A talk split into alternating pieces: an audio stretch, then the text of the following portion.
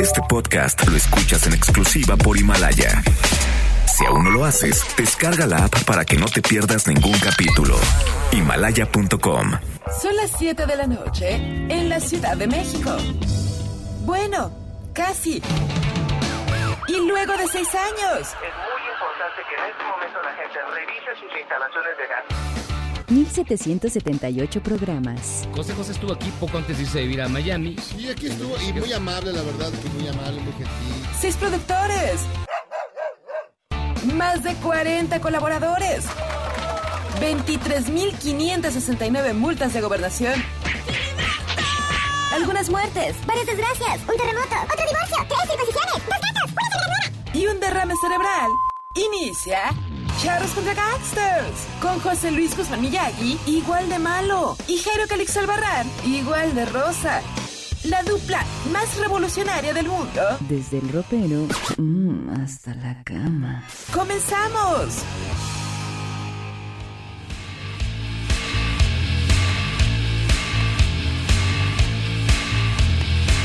You set me up again. You make me lose my friends. I just don't know what I'm gonna do with you.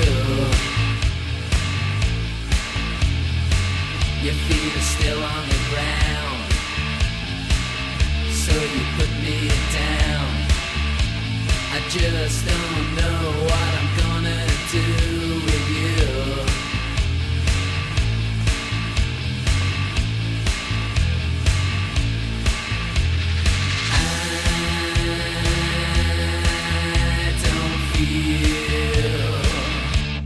no big deal.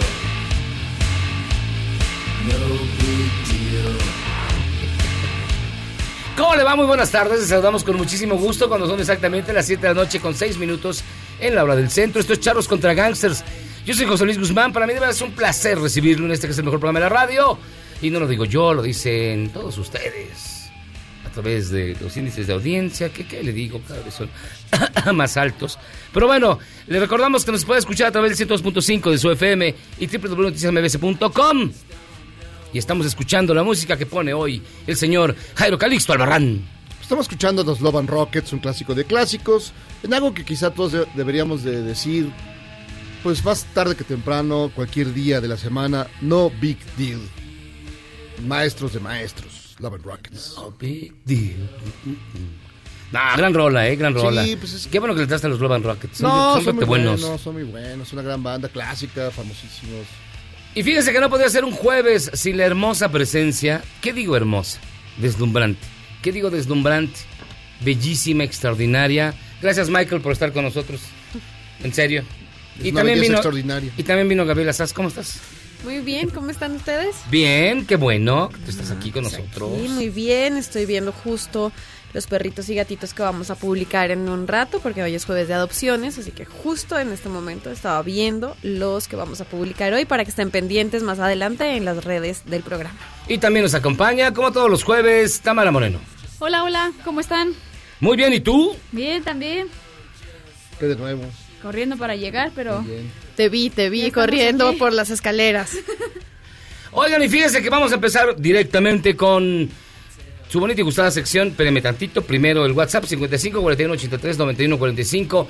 55 41 83 91 45. Para que usted nos llame, nos dé su opinión, nos proponga canciones, nos diga qué le parece este programa.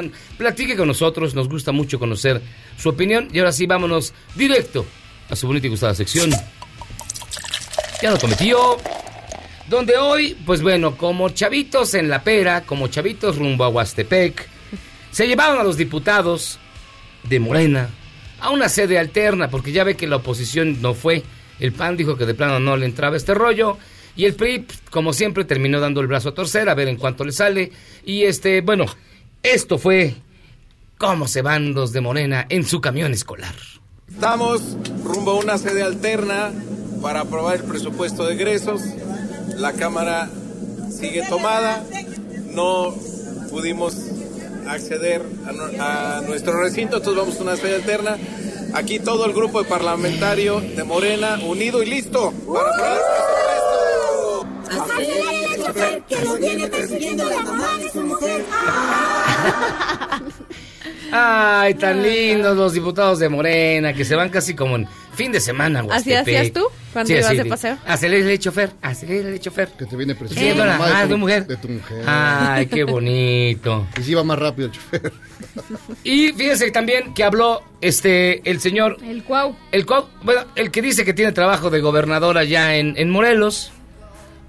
Ah, qué bárbaro. Mandó un, mandó un saludo y luego, como remate, esta recomendación del buen Cuauhtémoc. es gente que está en las carreteras esperando cualquier detallito en, un coche, como le pasó a Alejandro Vera, que le aprovecharon una llanta. Lamentablemente fue este, secuestrado, pero sí en estos casos este, muy delicados ustedes también como prensa hay que tener mucho cuidado porque les dan la oportunidad a los, a los secuestradores de, hacer bastante cosas en nuestra política. Pues ya Bueno, es ven, honesto. no, no sean secuestrables, o sea, abusados. Ya no, ya no den la Ya oportunidad. no es la oportunidad, pues ya ve que tanta gente malora que hay. Así como dicen, ahora los, los, ¿qué? Los, los pájaros lo tiran a las escopetas.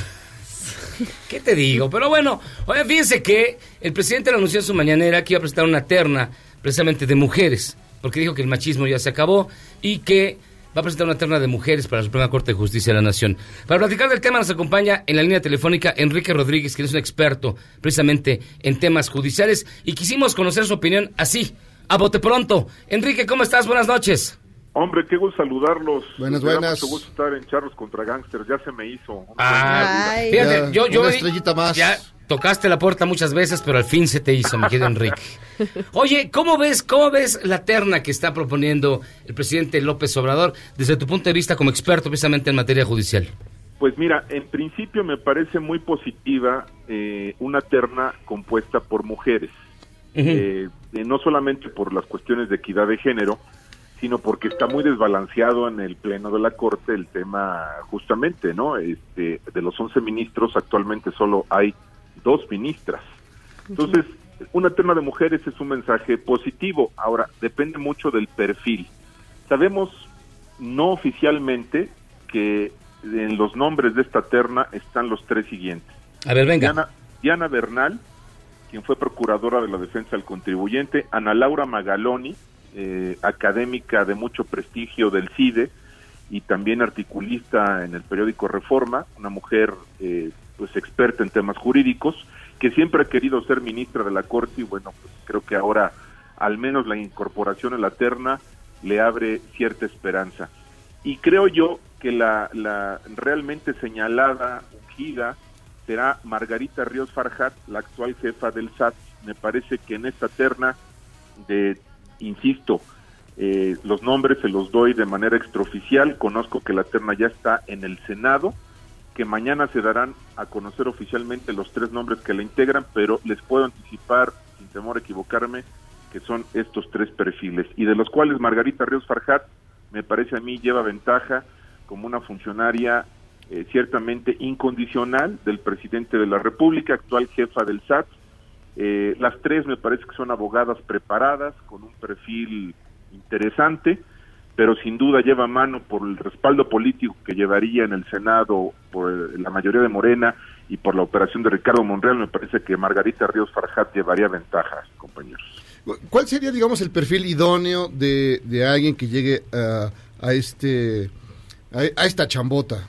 ¿Cuál sería? Es, es una muy buena pregunta, Jairo. Lo sé, lo sé. Ya lo no sé. le digas, Así son, oiga, así de son por- todas mis preguntas. de por Ya no entra el ego en esta La cabina, gente se- ¿eh? se Ya no entra el ego. la gente se A cansa ver, de decirlo. Me parece a mí que el perfil idóneo es un jurista independiente con experiencia que conozca las entrañas del Poder Judicial de la Federación, no necesariamente que haya tenido carrera judicial, hay muchos casos, pero que no tenga ningún tipo de relación o haya tenido relación o vínculo político como funcionario o como dependiente jerárquico del presidente de la República o de algún alto jerarca, digamos, del gabinete o del poder legislativo, de la cual es mayoría morena. Me parece a mí que el perfil idóneo es justamente el que guarda esa independencia para ir a tomar decisiones del más alto nivel a un tribunal que sobre todas las cosas debe de ser pues eh, totalmente ajeno a los factores y a los intereses políticos. Eh, se criticó mucho la llegada, por ejemplo, de Yasmín Esquivel Moza, quien es esposa de José María Riobó, eh, amigo cercano del presidente López Obrador, eh, pues, por un eventual conflicto, conflicto de interés. Eh, entonces, en ese sentido, me parece a mí que el perfil debe ser justamente el que se aleja de esa relación o vínculo de interés político o de relación personal con quien incorpora a estos personajes a la terna, que es el propio presidente de la República y que manda estos tres nombres al Senado para que se procesen, pero en las actuales circunstancias es de mero trámite, ¿están de acuerdo? Claro, sí, sí, sí, ya, ya, Pero ya lo vimos. eh, existiría un eh, alguien con un perfil así, porque sería como, parece que eh, químicamente puro. ¿Hay, ¿Hay alguien así? ¿Lo Sin tiene su dirección, su hay- teléfono para echarle una llamada o algo? Hay muchos juristas, hay muchos juristas, hombres y mujeres, que tienen esos atributos, que no necesariamente están en el candelero político, porque lamentablemente también luego se comete el error o, o- o se piensa que por ser famosos o por tener alta notoriedad en cargos públicos o por haber pertenecido a ciertas instituciones, llevan ventaja. Hay muchos juristas universitarios, de la academia, de que vienen de litigio, también ha habido casos muy muy notables de ministros que mantienen esa independencia cuando llegan, antes de llegar en su perfil, cuando llega la terna al Senado y se elige, y después cuando se da el ejercicio. Se dice que los ministros son valorados por las sentencias que emiten, pero las sentencias con absoluta independencia del poder político, ¿no? Entonces, me parece a mí que sí, claro que existen perfiles, pero el signo distintivo del presidente de la República ha sido mandar a gente que de alguna forma le dé de la chamba, que de alguna forma tiene cierta dependencia por admiración, porque fueron colaboradores, porque tuvieron un margen de confianza como funcionarios públicos o lo son actualmente en la administración del presidente López Obrador. Entonces, el signo ha sido ese con, con López Obrador en estos primeros meses, casi un año de gobierno. Por ejemplo, vemos el caso de quien llega al Consejo de la Judicatura Federal. Ayer nos enteramos, bueno, va a ser Loreta Ortiz, y Ujú. lleva a Verónica de Guides. Eh, ambas son eh, eh, personas que tienen una cercanía estrecha con el presidente de la República y ahora llegan al máximo órgano de administración del Poder Judicial de la Federación, que es el Consejo de la Judicatura Federal. Y ahí les va la otra. La posición del Ejecutivo Federal, justamente en el Consejo de la Judicatura Federal, la va a tomar Bernardo Batis a sus 83 años de edad. Esto se estará conociendo en los próximos días. Es la posición que tiene el Ejecutivo Federal en el Consejo y va a ser Bernardo Batis. Entonces el signo ha sido de perfiles ciertamente relacionados, afines, eh, e indudablemente eh, defenderán los intereses de la 4T en estas instituciones, me parece a mí de manera muy clara, ¿no? Mi estimado Enrique, Enrique Rodríguez, ex especialista precisamente en temas judiciales, te voy a pedir un favor, nada más dime también que mi pregunta es muy buena. Este, ¿cómo conseguiste los nombres? Si están en el Senado.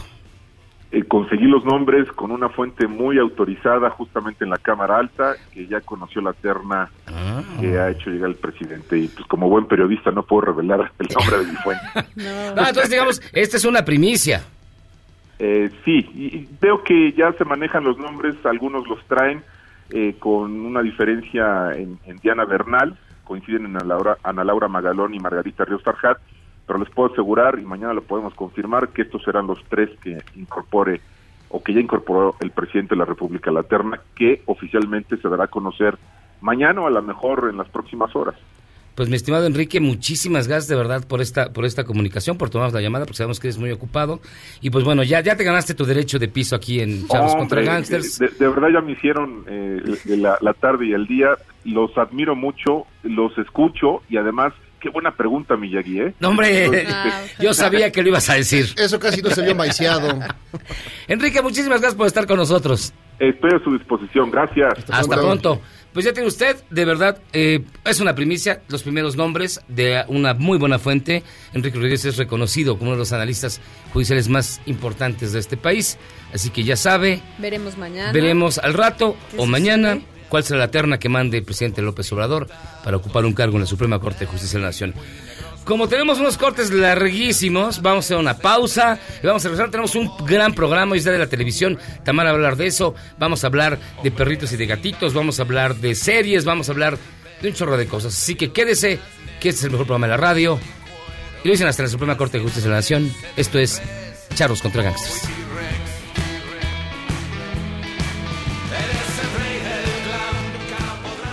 ¿Quieres salvarte del reggaetón? ¿Y esos sonidos que solo te hacen pensar en Omar Chaparro como un buen actor? Charros contra Gangsters regresa después de un corte, solo con la mejor música para una debida sinapsis. Este podcast lo escuchas en exclusiva por Himalaya.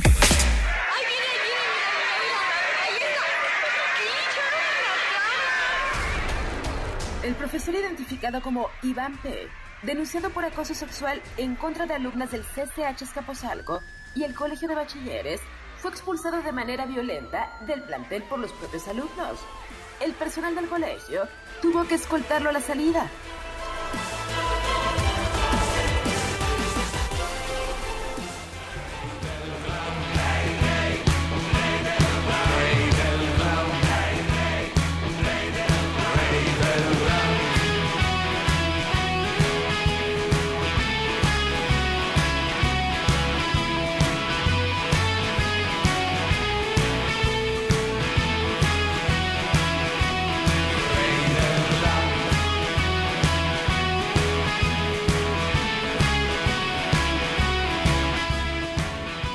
El rey del glam, estamos escuchando aquí en Charlos contra Gans, ni más ni menos que a Loquillo, un eh, clásico del, del, eh, rock español, personajazo entre personajazos, que siempre es bueno escuchar de cuando en cuando, no todo el tiempo, de cuando en cuando. Sí, ¿no? Es así como... Pero digo, está Como padre. ciertas amistades que de vez en Y cuando... además creo que puede estar dedicado a ti, que eres el rey del glam.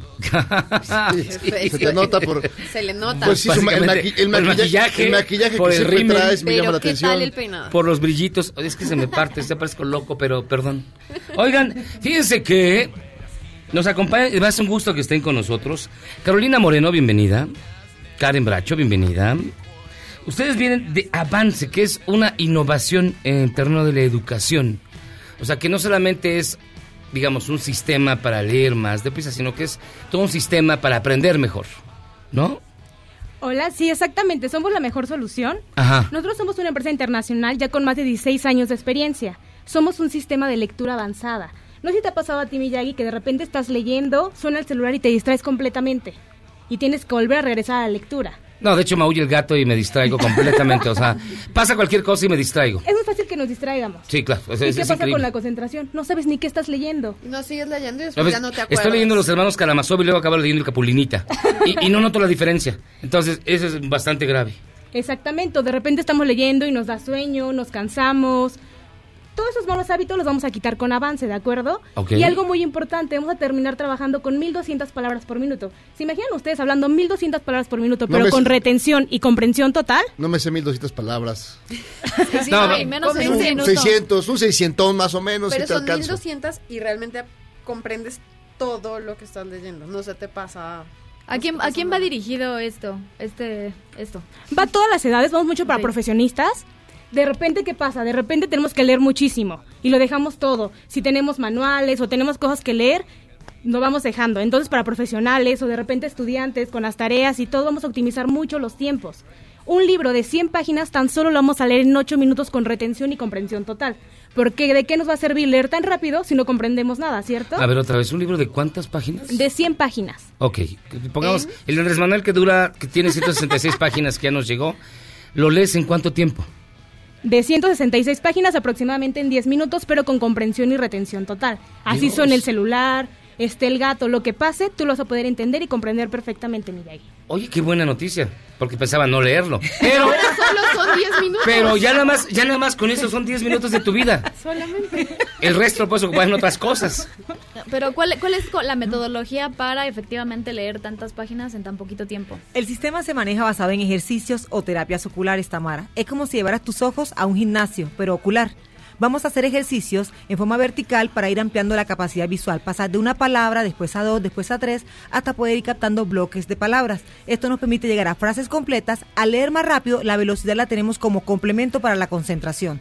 A mayor velocidad, mayor concentración. A mayor concentración, mejor atención. A mejor atención, mejor comprensión. Por eso la velocidad te permite que comprendas y te conectes con la lectura. Vamos a leer frases completas con comprensión total. ¿Por qué funciona? Porque el sistema maneja dos bases fundamentales. Primera, la programación neurolingüística para quitar cualquier bloqueo y eliminar malos hábitos de lectura. Y la segunda, trabajamos la mnemotecnia. Es el proceso para desarrollar mapas mentales, mapas conceptuales, agilidad mental, pensamiento lateral y pensamiento crítico. Una vez aprendida la habilidad, no se olvida. Es dirigido para todo tu público a partir de 9 años hasta niños de 80 años. Lo importante es que la persona tenga, claro, sus, todas sus capacidades no que ya esté el problema de que ya se le olvida todo en cuanto a la memoria, Alzheimer y todo eso y lo vaya a reemplazar con nosotros. Si se hace con tiempo, la lectura se ha comprobado que ayuda a eliminar todos esos problemas de memoria porque está nuestra mente activa. Es muy bueno.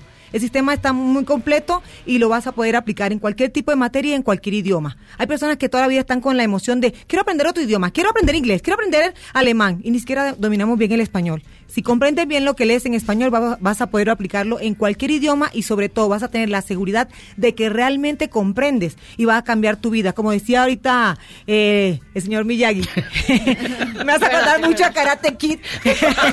El señor- como decía el señor Miyagi, ¿qué ocurre? Ni lo pensaba leer, lo hice jocosamente, pero hay gente que tiene libros de cabecera y pasan años y son libros de cabecera.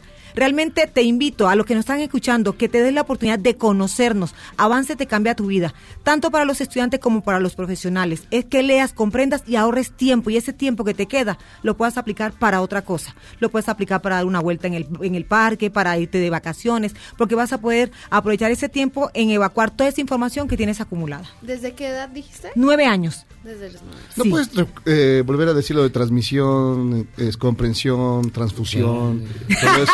Sí, sí. Te quedaste ahí, te ¿Cuál quedaste ahí. transfusión, Jairo? Ah, perdón. Transfusión Es de que- conocimiento, sí. Ah. Eso es lo que hace el sistema, que puedas transferir ese conocimiento y puedas ser un factor multiplicador. Pasa en los adultos. Tienen hijos y es, apura al niño, vete a leer. ¿Y cuando tu hijo te ve leyendo? A mí siempre. ¡Ah! ¿Pero qué lees, Pero tú eso dejas ¿Qué la- lees? El puro porno. ¿Qué le- Pura revista, pura imagen. Es que deja además Que en eh, en la mayoría- puerta del baño abierta, que en por su eso lo ven mayoría- leyendo. Que en su mayoría pues son imágenes, entonces veo rápido. También Además, se leen, mire, ese hago- es un, hago ese con es los un ojos. gran error. La gente cree que leer solamente es lectura en cuanto a libros y empiezan los papás a sufrir con el niño porque empiezan, pasas todo el día clavado en el WhatsApp, en el Facebook, este chino no lee. Si leen.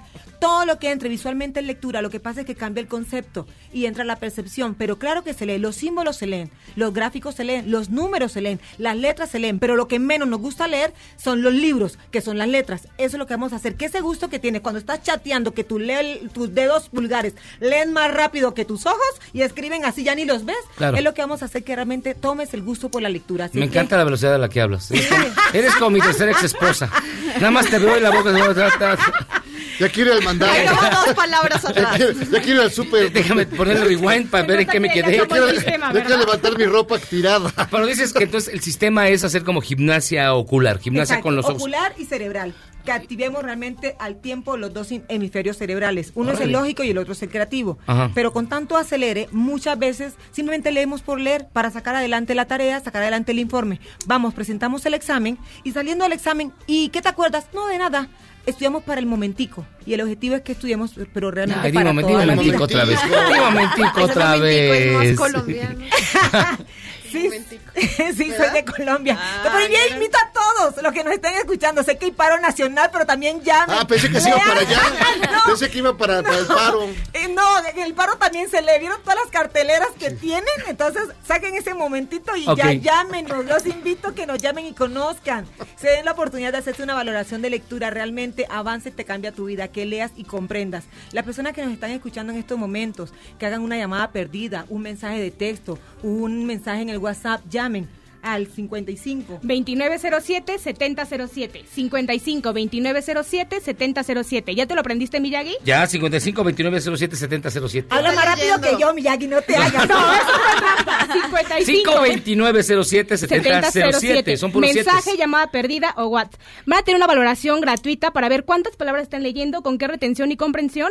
Y algo muy importante, el 50% sobre el valor total de la capacitación. 55 2907 70 07. ¿Cuánto dura esa capacitación? Cuatro meses. Qué bueno que lo preguntaste. Es muy fácil, cuatro meses y tan solo con una hora a la, una hora a la semana que asistan a, nuestras instalaciones, está garantizado el sistema. Ajá, eso es importante, Miyagi. Es una hora por semana durante un promedio de cuatro meses. Pero es apto tanto para profesionales o empresarios que son ocupados, porque la persona escoge el día y la hora que quiere ir. Ah, mira. Ajá, porque el sistema se maneja por ejercicios. Pues digo, es muy sencillo. Es real que te saques ese tiempo para ti. Avance cambia la vida, porque la lectura te cambia la vida. Puedes recorrer el mundo entero a través de la lectura. Porque la lectura es conocimiento, te aprovecha la parte creativa, la parte lógica, te amplía el conocimiento, te amplía el vocabulario. No solamente de porno vive el hombre, Miyagi. Hoy. Bueno, también, No, no, no. también hay otras cosas, pero bueno. También hay café. No te También café y nada, pero la velocidad con la que hablas Es muy impresionante. Sí, me recuerdas a mi tercera ex esposa. Siempre he dicho lo mismo, pero por eso ahora te has separado. De hecho, Carol- una de las ventajas es que vamos a trabajar con velocidad, retención y memoria. Muy bien. Carolina Morelos, muchísimas gracias.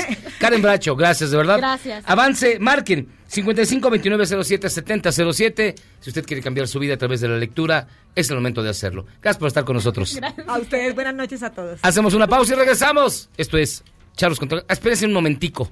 Vamos y venimos. ¿Eres un chavo ruco en proceso de actualización? Charros contra Gangsters te trae la mejor música luego del corte para que apantalles a otros chavorrucos menos informados. Este podcast lo escuchas en exclusiva por Himalaya. En la mañanera de este jueves, el presidente López Obrador firmó un acuerdo para implementar una estrategia que garantice la igualdad entre hombres y mujeres, con la promesa de que no habrá machismo en el gobierno federal. que no va a haber en este gobierno discriminación, no vamos nosotros a apostar por la desigualdad, vamos a garantizar derechos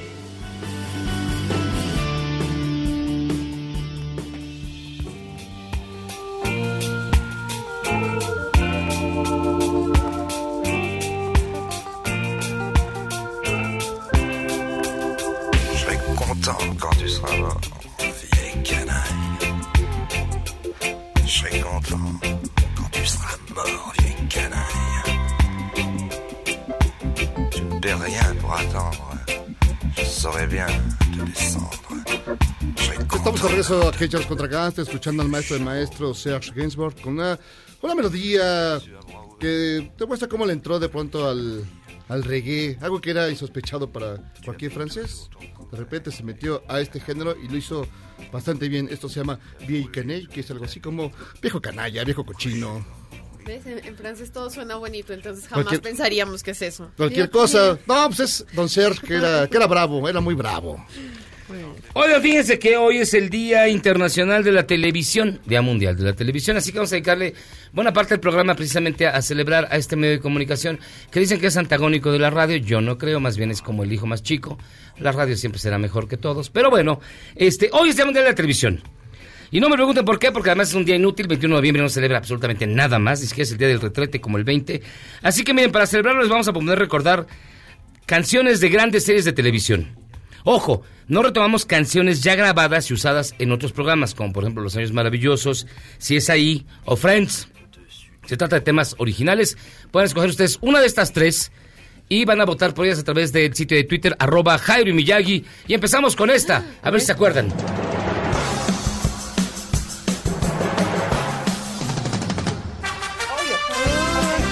Ah, ¿verdad? ¿Esa, ¿De quién es? A ver, Jairo Calixto. Eh, ¿Hasta quién es el músico que la hizo? No, el programa de televisión. Ah, Hawaii 5-0. Hawaii 5-0, por supuesto. Tampoco te dan ganas de subirte, de treparte una ola. Te, te parte, te parte el sol.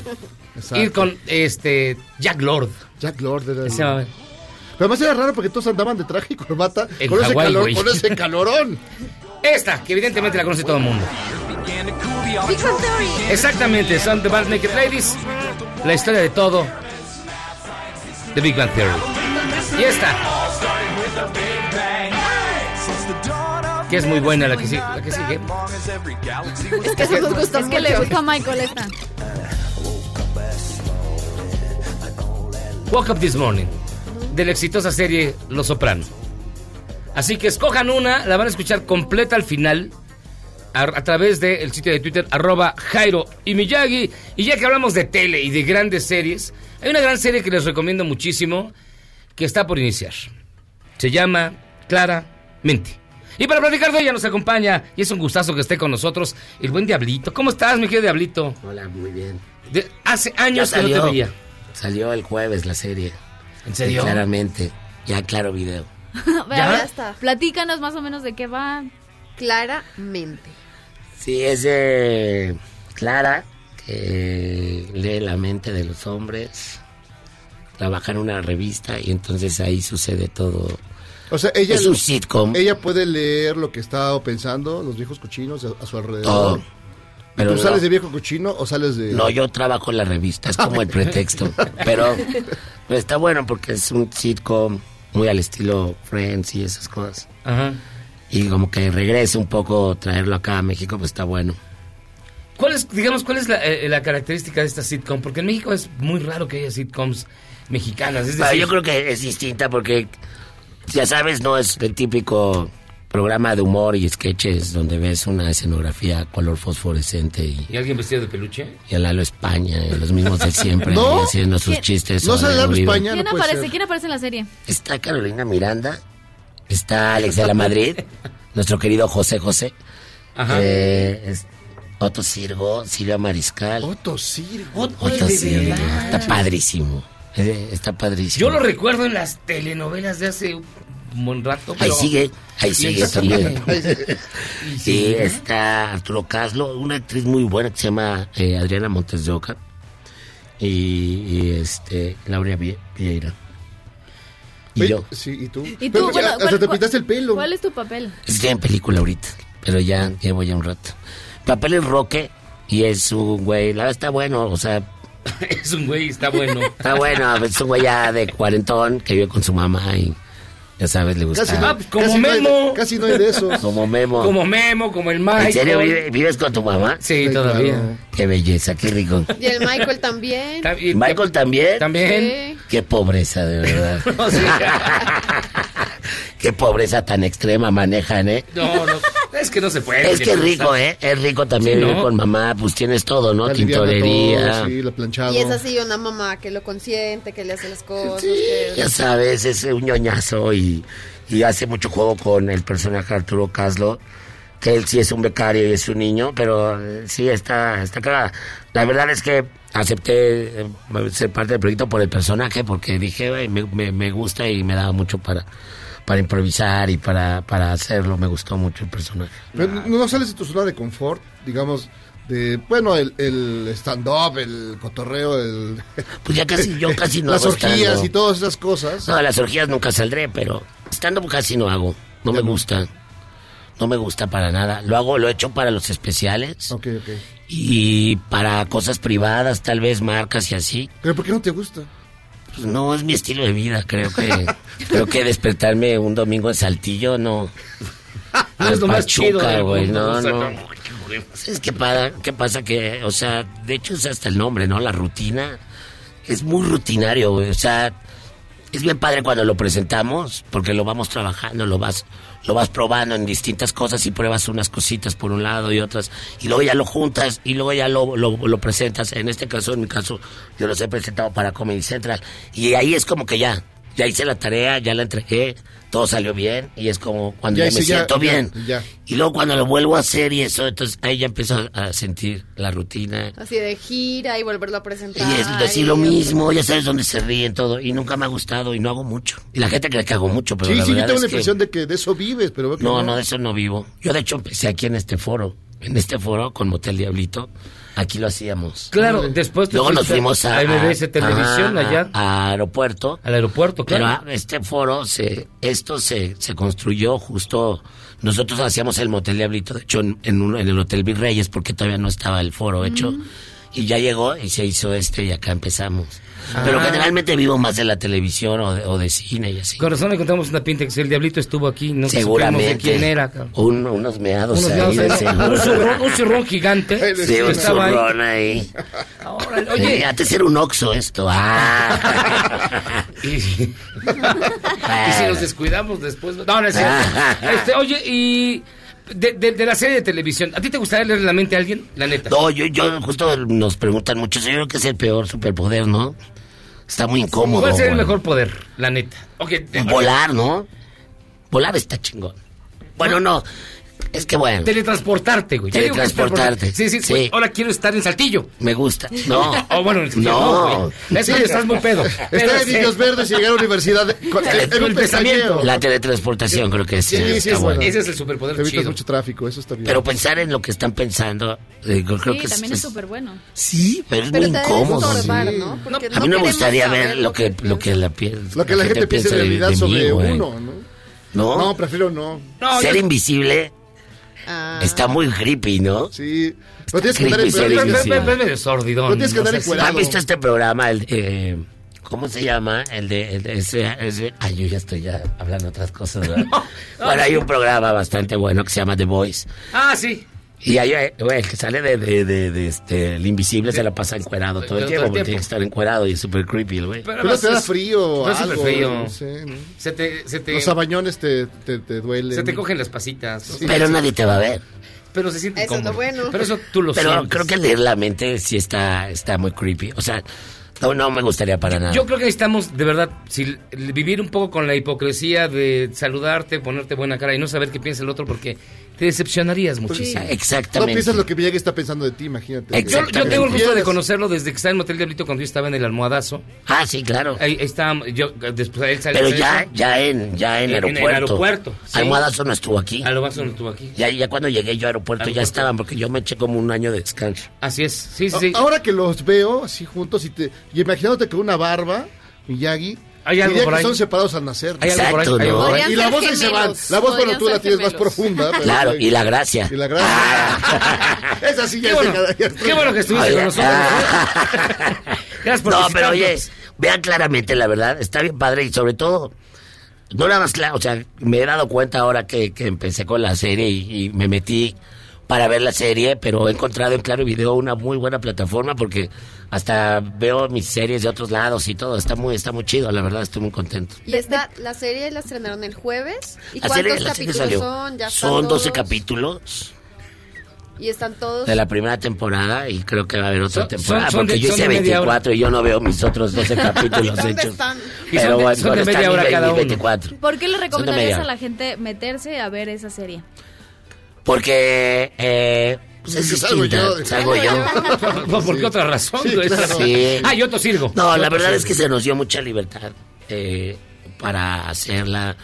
Los tanto los escritores, la producción, los directores nos dieron chance de improvisar y toda esta onda. Y creo que es ya es, es momento también de salirnos un poco de la de la comedia básica. Sí, claro, es del pastelazo, El facilón. pastelazo, Y- facilón. Y, no es difícil de pronto te- que te digan, haga lo que quiera. No, de veras, en serio, o sea... Mira, yo trato, esto, o sea, sí, de- usted no se preocupe, usted haga lo que... ¿De veras? A mí lo que más me gusta es improvisar, la verdad. Pero creo que tienes que tener un respeto hacia lo Sí, que está diciendo el personaje y nada más tratarlo de llevar por ahí. Y más cuando es comedia. O sea, creo que la comedia improvisada. Ya lo vivimos, de hecho, o sea, cuando era la ensalada de locos y eso veías cómo se. No, o sea, era vivo, improvisaban Sí, y estaban ahí este riéndose ahí al, al Ahí se veía a aire. Enrique Segoviano llorando, Ajá. porque ya no sabía dónde iba a parar todo eso. Ya después ya se vino toda esta nueva comedia padrísima. ¿no? No, está súper bien. Suena bien, particularmente porque Clara trabaja en una revista que se llama Lama, Lama. Melo. Pero ¿Verdad? este. Pero está chido. No, está muy bien. Yo la voy a ver nada más por ti. Porque dicen que. Y por otro Fíjate, por otro circo. Nada más para ver cómo camina, cabrón. A esa edad ya me soltó. No, no es cierto. No, ya ves, fíjate, nos dice Mario. Nos escribieron. ¿Qué? ¿El Diablito y Miyagi no son la misma persona? Es lo que Muy yo digo, bien, que bien. Misma Hasta ahorita, hasta ahorita ya Sí, entiendo que sí, cada sí, quien... es cierto. Misma figura, misma estatura, mismo peso, misma moral. Bien. Ah. Poca moral. No La hay moral, moral. Sí, no hay, moral, escaseamos de moral, escaseamos de moral. O no. Llegamos tarde. O no, ¿eh? Porque luego lo que estamos en contra son los que menos moral tienen. Así es. Ya Eh, sabemos de quiénes hablan. Oye, pues, ¿cuá- cuán- ya estrenó. ¿A qué hora lo, lo puede ver la gente?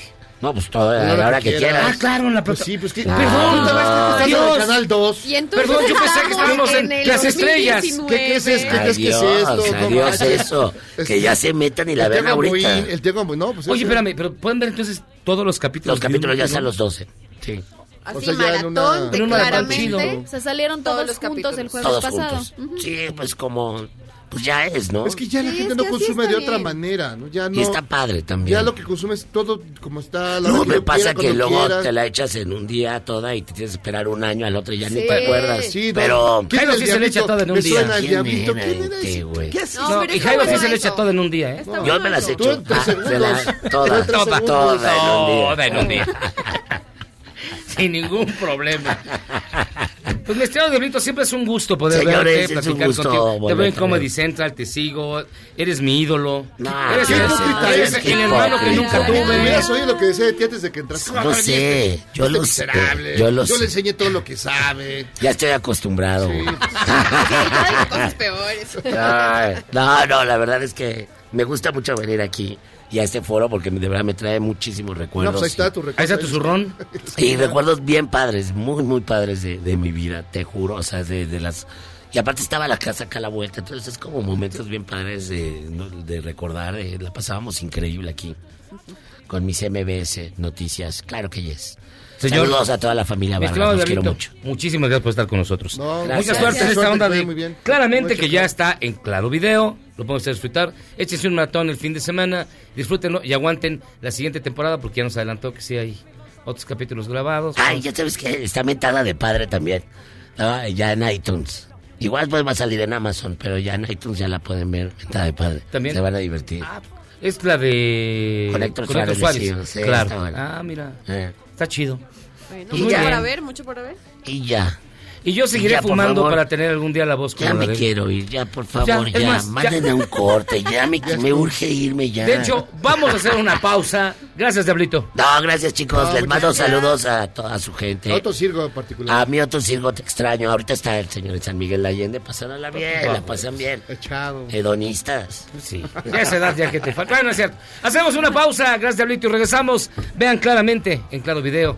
Este es el mejor programa de la radio, y no lo digo yo, lo dice hasta el Diablito, que aquí tiene sus mejores El recuerdos. mejor programa, ¿eh? Ah. Se chingaron a Jordi Rosado. A todos. Pero Gracias. Diablito, nos vemos. Hasta aquí llegamos, hasta aquí no llegamos. Hacemos una pausa y regresamos a escucharlos contra Vaya muy bien con eso. Errar es humano y perdonar divino. ¿A poco no se siente chido negar que fuiste uno de los 30 millones? Si aguantas este corte largo pero ancho, descubrirás por qué es tan chido. Este podcast lo escuchas en exclusiva por Himalaya. Si a usted le sobran 3.75 millones de dólares y estaba buscando una casa, le tenemos malas noticias. La maestra Elvester Gordillo vendió su mansión en un exclusivo fraccionamiento de San Diego, como parte de su reordenamiento de bienes. Mejor suerte para la otra.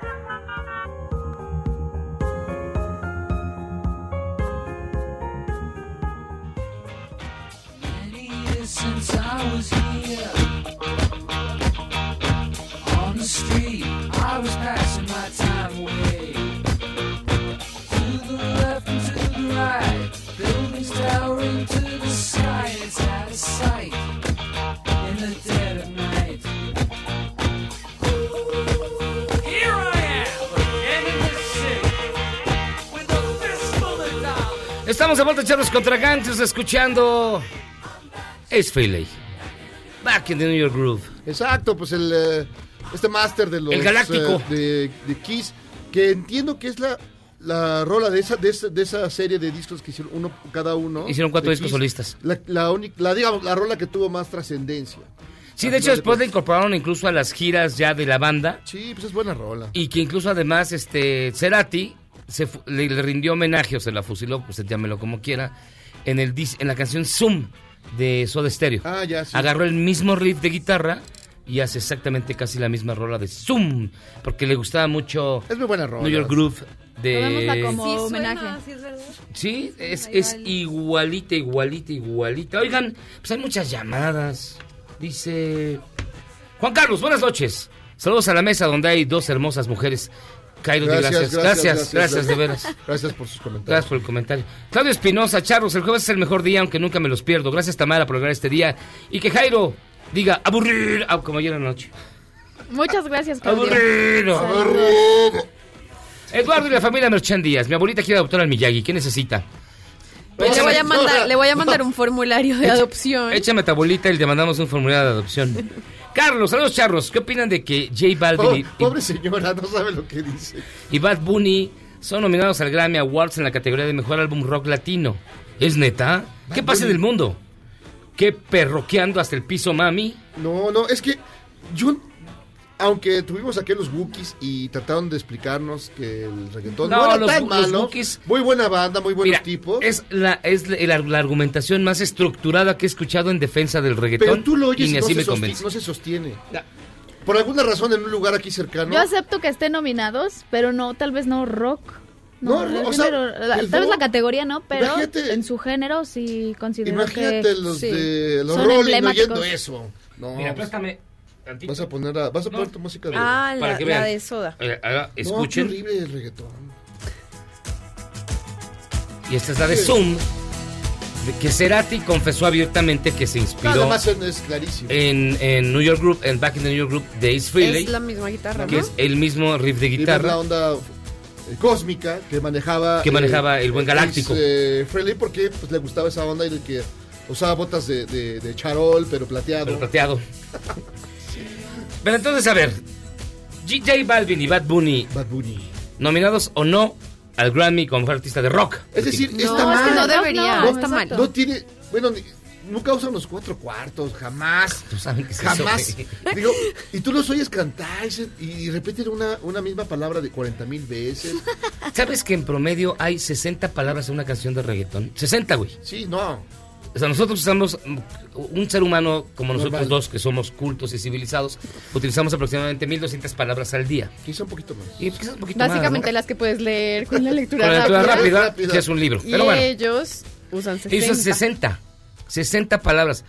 Ahí sí no sé. No, Pues de pronto además, son todos los tú que se los saben. oyes. Vete con estar en lugares donde entiendo que guste por el ritmo y no sé qué. Está bien, Tamara, perrea. Perrea, Tamara, perrea. Está Sí, bien. Tamara está así Este fin de semana es el Flow Fest. Pero no manches. Pero sí, no. O sea, después de tres horas ya te quieres suicidar, te lo juro. Pues porque además es la, parece la misma y la misma La- y la misma. Pero además dice la, mi- la misma onda. Dámelo, nena, dámelo. No. Ponlo aquí, ponlo aquí. Exacto. Esto podría ser un gran dúo. Échamelo, Y pueden échamelo, llegar a los dámelo. Grammy. Venga. Jairo, Oye, venga, Jairo. sí, es sí. más, Dámelo. un día que tenga yo tiempo, porque luego no tengo tiempo, voy a escribir una canción de reggaetón y la vamos a grabar Jairo y yo en Estaría los estudios de. MBS. Exacto. Para que vean que cualquier pelado puede escribir una canción de Bueno, con reggaetón. un cuarto de pie, tú cortas un piano en cuatro partes, te quedas con una cuarta parte y con eso es un reggaetón. Es más, No te hace falta más. miren, antes de irnos de vacaciones en diciembre, les prometo, al aire se los juro. Vamos a, voy a completar una canción de reggaetón y la vamos a acabar cantando Jairo y yo. Sí, exacto. Y la vamos a autoproducir aquí en los estudios de MBS y se las vamos a Y tener. vamos a cuando- ser nominados al próximo Y Grammy Latino en la, la- de rock. Exactamente. Oigan, y Jesús dice saludos charros contra hamsters. Clarisa, hola charros. Yo voto por la 3 de los sopranos, excelente serie. Entra al Twitter y vota por ahí. Sí, exacto. Mario, que el diablito, ya la leí. Y Noria, se, Noria, ¿eh? Noria, se escucha muy alegre el diablito. Fíjate que empezó tensón, pero luego se aflojó. Sí, pues que, pe- es que cuando te vio dije, ¿seré yo? Eh, Estoy en un espejo. ¿Seré yo? ¿Y mi barba? ¿Dónde está mi Quizá está un barba? poquito más moreno, y, No, pero no con pensó en barba, divertirse tanto. deja la barba y te la pintas porque Eh, tú ya yo bajé como, un poco como- más de peso que como él, él Santo- está más como Santo. Claus. Ya. Pero te la pintas y quedas. Sí, sí, sí, pero sí es cierto. Estás más flaquito. Sí, Eh, punto. Te quiero. Sí. Vamos, vamos y venimos. Esto es charros contra gangsters. En tiempos de cambio, solo los mejores seguimos a flote. Luego del corte, te contamos el secreto de los seis años de Charros contra Gangsters. Este podcast lo escuchas en exclusiva por Himalaya.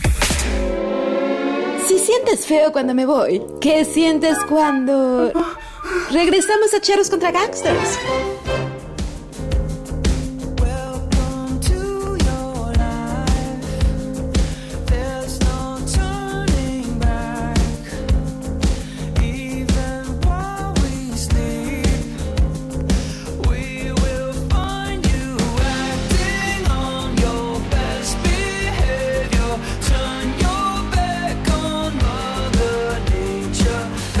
Charros contra Gangsters, la canción que usted reconoce porque es un clásico de los 80. Everybody wants to rule the world. Exacto, en la versión ahora pues muy reciente de Wizard. The Wizard. De Wizard. Tiene la... Suena muy parecido, no le cambiaron nada, ¿no? Algunos detallitos, nada más como afinación así leve. Y ya. Pero usted tiene, tiene más, eh, tiene más- más- muy parecido a la, la original. Y bueno, fíjense que estamos estamos de verdad en, el, en la celebración, en la conmemoración, en el recordatorio, precisamente del encuentro y de la llegada de Hernán Cortés a lo que era la antigua Tenochtitlan. Como les comentaba en la anterior ocasión, el 8 de noviembre se cumplieron 500 años del encuentro entre Moctezuma II y Hernán Cortés, el conquistador de México. Y hay una serie que está resultando bastante atractiva, que es bastante interesante ver, particularmente en el terreno de la producción y también en el de las actuaciones, que se llama Hernán la serie, que, la puede ver, que es una producción de Amazon Prime Video. Y para platicar de ella nos acompaña hoy que es Día Universal de la Tele, Sergio Almazán. ¿Cómo estás, Sergio? Bien, ya, ya vieron el primer capítulo. Ya lo vi. Ya. Pero Ya como que le falta mugrita a las pirámides, ¿no? Eso me decían ahorita que entraba, me decía Sí. tu productor, le falta, Le falta mugre. o sea, mugre. están muy brillantes. Se acaban de construir. pues, Ah, bueno, que- exacto, que- las quiere ver es pasar que- Es que ahorita. ya lo quieren ver cómo se ven ahorita. ahorita, pues, no, quieren verle graffiti. Ahí sí le echaban, le es echaba su mega producción. Es mega producción. Sí, no, no, no, está Sí, no se escatimó. No se escatimó. Está a un gran nivel, ¿eh? En verdad. Sí, sí, sí. Pero, pero lo que me- más, digamos, más me llama la atención es que no arranca con el encuentro. O sea, arranca ya más adelante. La, la Sí. serie propiamente dicha, ¿no? Sí, a- eh, bueno, no quiero vender el final, concluye con el encuentro. Lo que pasa que están haciendo una retrospectiva Un flashback. de, exacto, eh, es decir, que eh, este primer capítulo dedicado a Marina, que me parece, decíamos la, la vez pasada aquí mismo, son ocho capítulos con los ocho grandes personajes de esos primeros ocho meses de la llegada de Cortés hasta 1520. Justo inicia en ese 1520.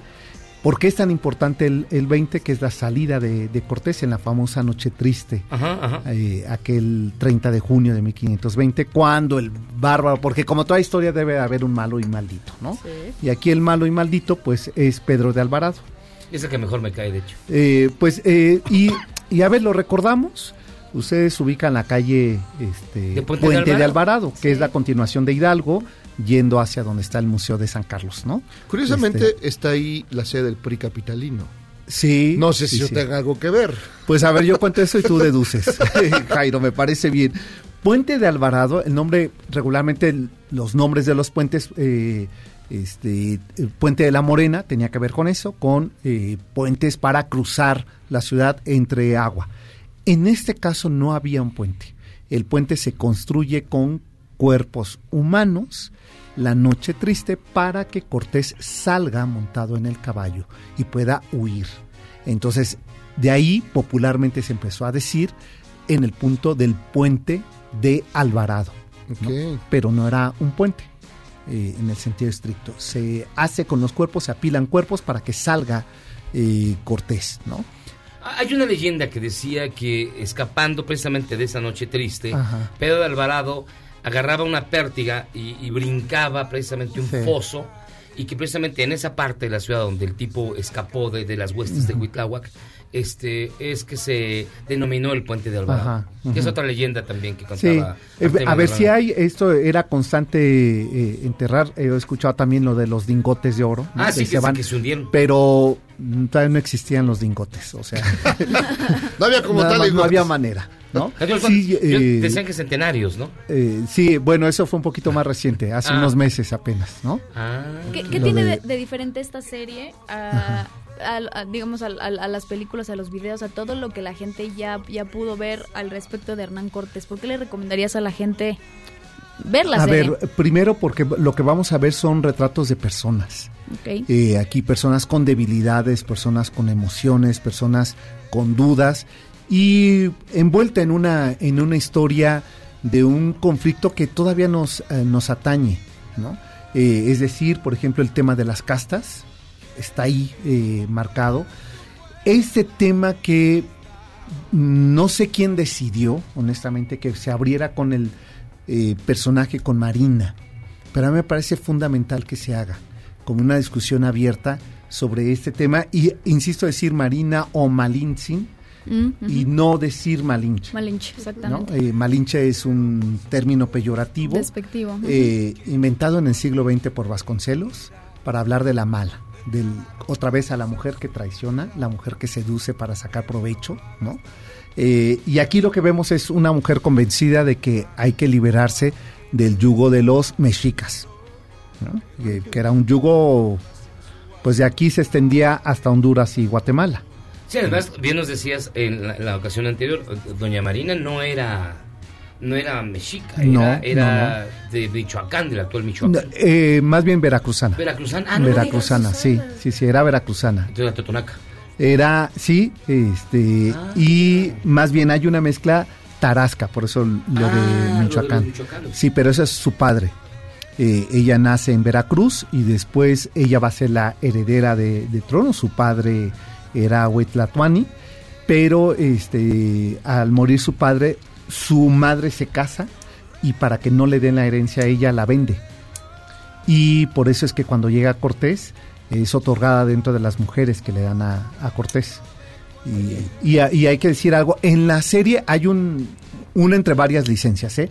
y una de ellas es que vemos que Malintzin habla castellano, pero ya lo decíamos la otra Sí, vez, no. no. es, es Jerónimo de Aguilar quien habla náhuatl y habla castellano porque él era de Castilla, ¿no?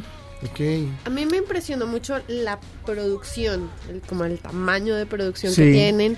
¿Cuánto tardaron haciendo esta serie? Año y medio. Año y medio. Y ya se está produciendo la segunda temporada. ¿Y cuántos capítulos tiene la primera? Ocho. Ocho y... Se estrena uno cada... O, no, o ya puedes no, no, ver ya todos puedes igual. ver todos sí. Ya están todos en eh, Amazon Prime. El, eh, mañana llega a History y el fin de semana llega a televisión abierta en Ah. TV Azteca, en el Canal 7, estará ahí. Canal 7, lo dije como hace 20 años, ¿verdad? Sí. Azteca 7.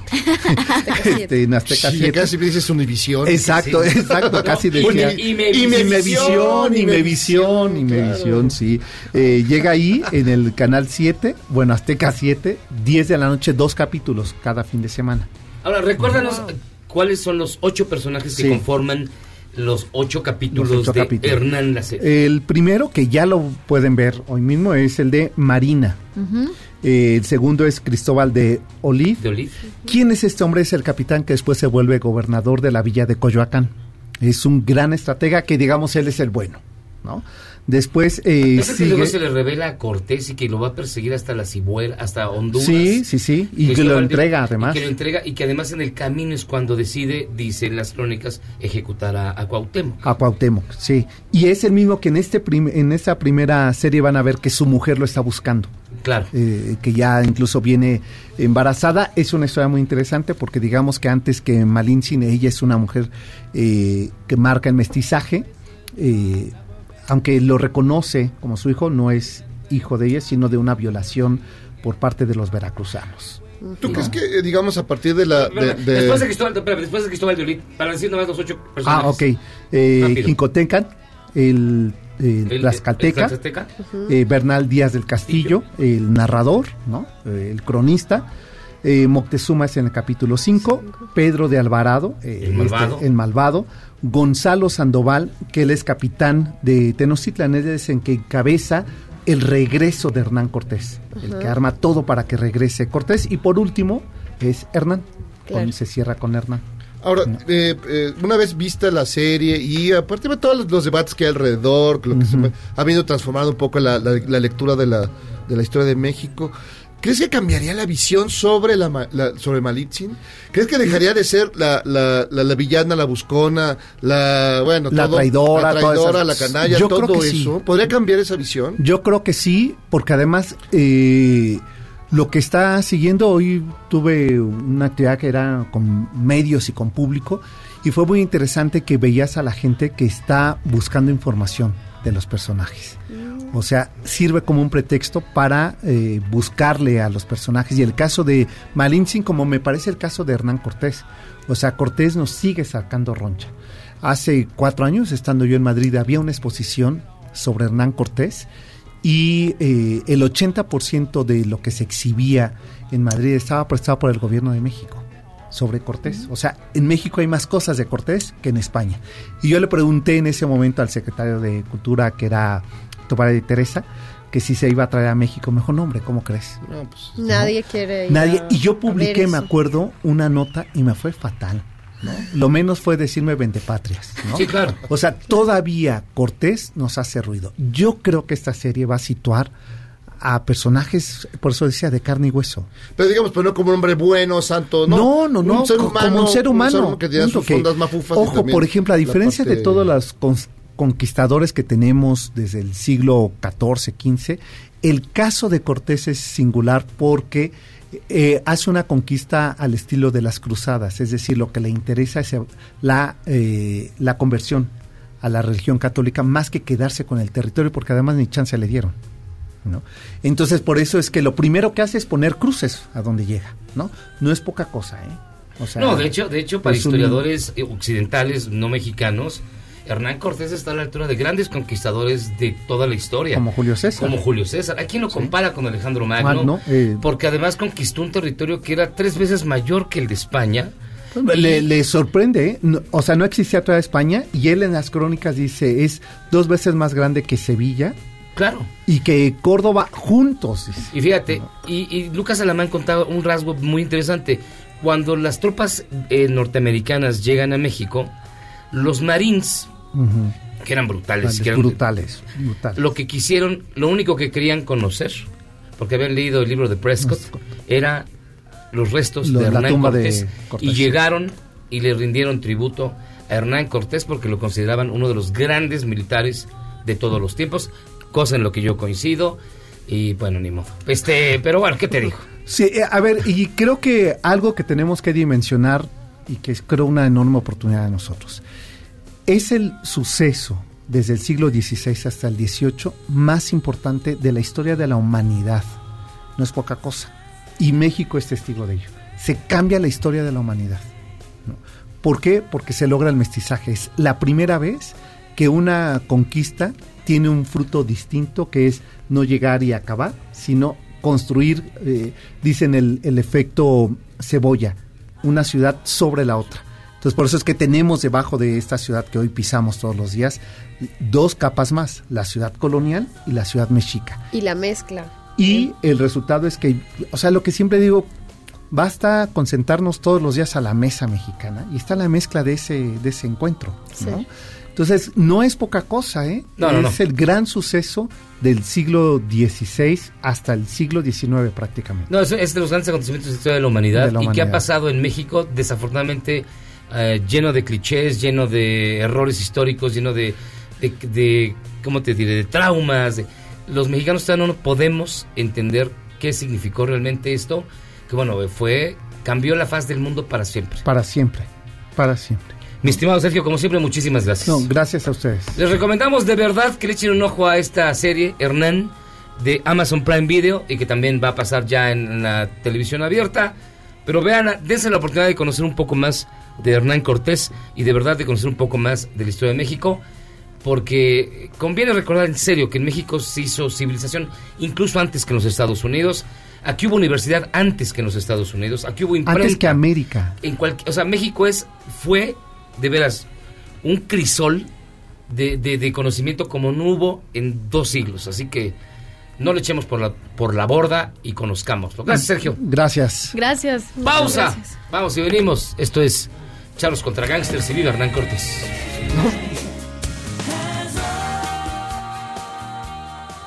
Errar es humano y perdonar divino. ¿A poco no se siente chido negar que fuiste uno de los 30 millones? Si aguantas este corte largo pero ancho, descubrirás por qué es tan chido. Este podcast lo escuchas en exclusiva por Himalaya.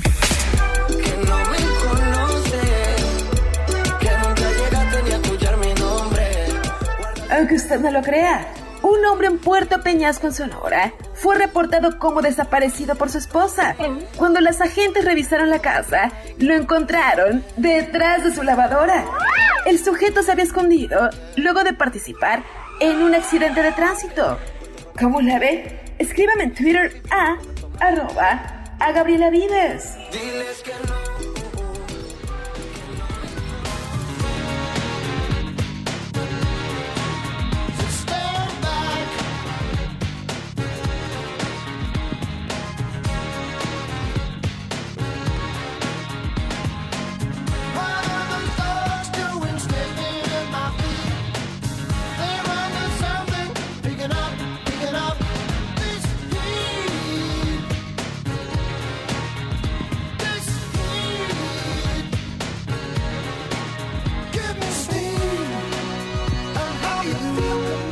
Aquí, eh, al ritmo del maestro de maestros, Peter Gabriel, Steam, de uno de los discos más perfectos que han hecho nunca, jamás. Estamos aquí de regreso en ¿Cuál es? contra Gangsters. El Zoo. Sí, es uno de los discos perfectos. es- Me gusta más el, el Oz. Pues está bien, es que creo que la verdad No, que este no es el Oz, salvo, el, el salvo Zoo es el- el 86. los últimos tres que sí son muy malos o regulares más bien. Sí. Lo, sus discos anteriores. El Zoo es del 86 donde venía Sledgehammer y ese Sí. es el rojo, el Oz, donde venía Sí, Steam. Steam, que es una maravilla. Y todo el disco en general. Tiene los discos más viajados, más alucinados. El, de, el que hizo para, de música instrumental para películas, hizo un montón de cosas padres. Ah, hizo The Last Temptation of Christ. Sí, y la This de... Passion. Sí. Ay, no, tiene nada más. Me, gusta. Pero acuerdo, pero, pero dinos algo, te, te quedas- ¿Qué quieres que te diga? Ah, no, bueno. Está muy emocionado. No te emociones no, tanto. Por ejemplo, de, de- de música de, de- para sus la de, la de este Birdie, que es una que es sensacional. Sí, tiene un montón de cosas que vale mucho la pena. Pues fíjense que lo que no está sensacional es la situación de violencia en el país. Tenemos en línea telefónica, le agradecemos mucho que nos tome la llamada, Francisco Rivas, quien es director general del Observatorio Ciudadano. Francisco, gracias por tomarnos la llamada. ¿Qué tal? Buenas noches a ustedes y el auditorio. Muy buenas noches. Eh, aparentemente, 2019 pinta para ser el año más violento en toda, desde que se tienen registros y el Observatorio Ciudadano ha hecho eh, varias, ha, dado a conocer varios datos al respecto. ¿Qué opinión te merece precisamente esto y qué se tiene que hacer para intentar, eh, digamos, remontar esta crisis de violencia? Hoy el presidente en la mañana dijo que la violencia se estaba estabilizando y ese fue el término que utilizó. ¿Qué opinión te merece todo esto? Precisamente el día de hoy presentamos un estudio que lo que busca es eh, entender qué está sucediendo, no solo en términos de datos estadísticos, sino de capacidades que tiene el Estado para responder a la problemática de rendición de cuentas que el gobierno nos hace, de los programas sociales, si tienen o no un impacto en, eh, en la reducción de la eh, incidencia delictiva.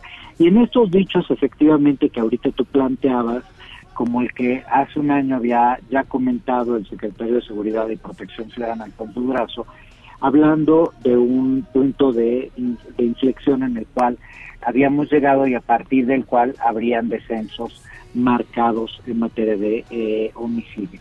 Pues con base en los datos oficiales del gobierno actual, eso no es real.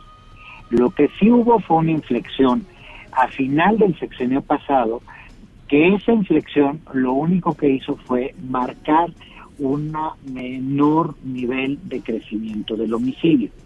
Es decir, eh, para que para ser claro con el auditorio, es como si yo antes engordaba 5 kilos al mes y ahora engordo 2. Estoy engordando menos, sí, pero eso no quiere decir que estoy adelgazando. Es exactamente lo mismo. O sea, está creciendo el homicidio, crece menos de lo que crecía en 2018, a inicios del 2018, pero no se ha llegado a un punto de estancamiento, no hay un punto de estabilidad, no ha cambiado la tendencia, el homicidio, el feminicidio, el robo al negocio, la trata de personas, el narcomenudeo, están creciendo y este año llegarán a su máxima expresión desde más de 20 años. De igual manera, este año será el segundo peor año en materia de extorsión, el quinto peor año en materia de secuestro, el octavo peor año en materia de robo a transeúnte, con los datos que esta administración nos da. Además, hay otro aspecto que es importante. Nos preocupa mucho hoy, eh, ya por lo menos se aprobó en, en, este, eh, la primera parte de- del ejercicio del presupuesto. Ajá. El presupuesto de egresos está muy mal diseñado y, y los recursos en materia de seguridad son muy escasos eh, y a quien van a dañar más es a los estados y municipios, dado que traen reducciones muy significativas. Y no hay que olvidar que el 90% de los delitos son de competencia precisamente de las autoridades locales. Entonces el panorama no es nada halagueño, nada halagador. No, de hecho, por ejemplo, cuando revisamos los programas sociales, creo que todos estamos de acuerdo que a México le urgía un, gobierno con una vocación social como este. Eh, creo que es muy bueno, es muy positivo que tengamos programas sociales. El problema es que quieren a fuerza relacionar los programas sociales con programas de prevención del delito y son una cosa completamente diferente. Tan diferentes son que ni siquiera coinciden los mapas donde de otorgamiento de recursos con los mapas, por ejemplo, en el caso de jóvenes construyendo el futuro, de aquellos que se involucran con eh, la delincuencia. Es decir, estamos destinando el dinero que aparentemente se piensa como un programa de prevención del delito a jóvenes que probablemente no lo necesitarían para ese fin. Eh, yo insisto, me parece positiva la política social, pero esa no es una política de seguridad. Lo mismo para el tema, por ejemplo, de Sembrando Vida. Eh, se asume de una manera absolutamente ingenua que los campesinos siembran amapola y siembran marihuana por moto propio y no porque son obligados por la delincuencia organizada y que el día que dicen ya no lo vamos a sembrar, la delincuencia organizada les va a dar un beso en la frente y les va a decir no te preocupes que te vaya bien con tu sembrado de naranja.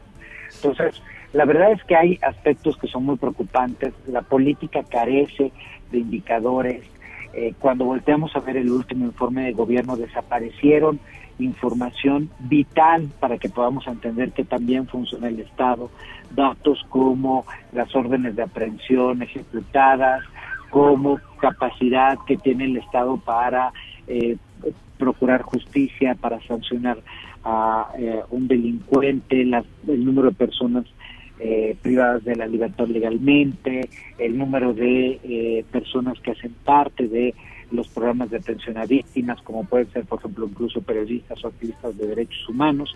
Es decir, eh, pues hay una gran narrativa acerca de lo que van a hacer y de por qué lo están haciendo, pero no hay ningún elemento que nos permita entender si efectivamente los, el camino emprendido por esta administración es el correcto y si está teniendo algún efecto.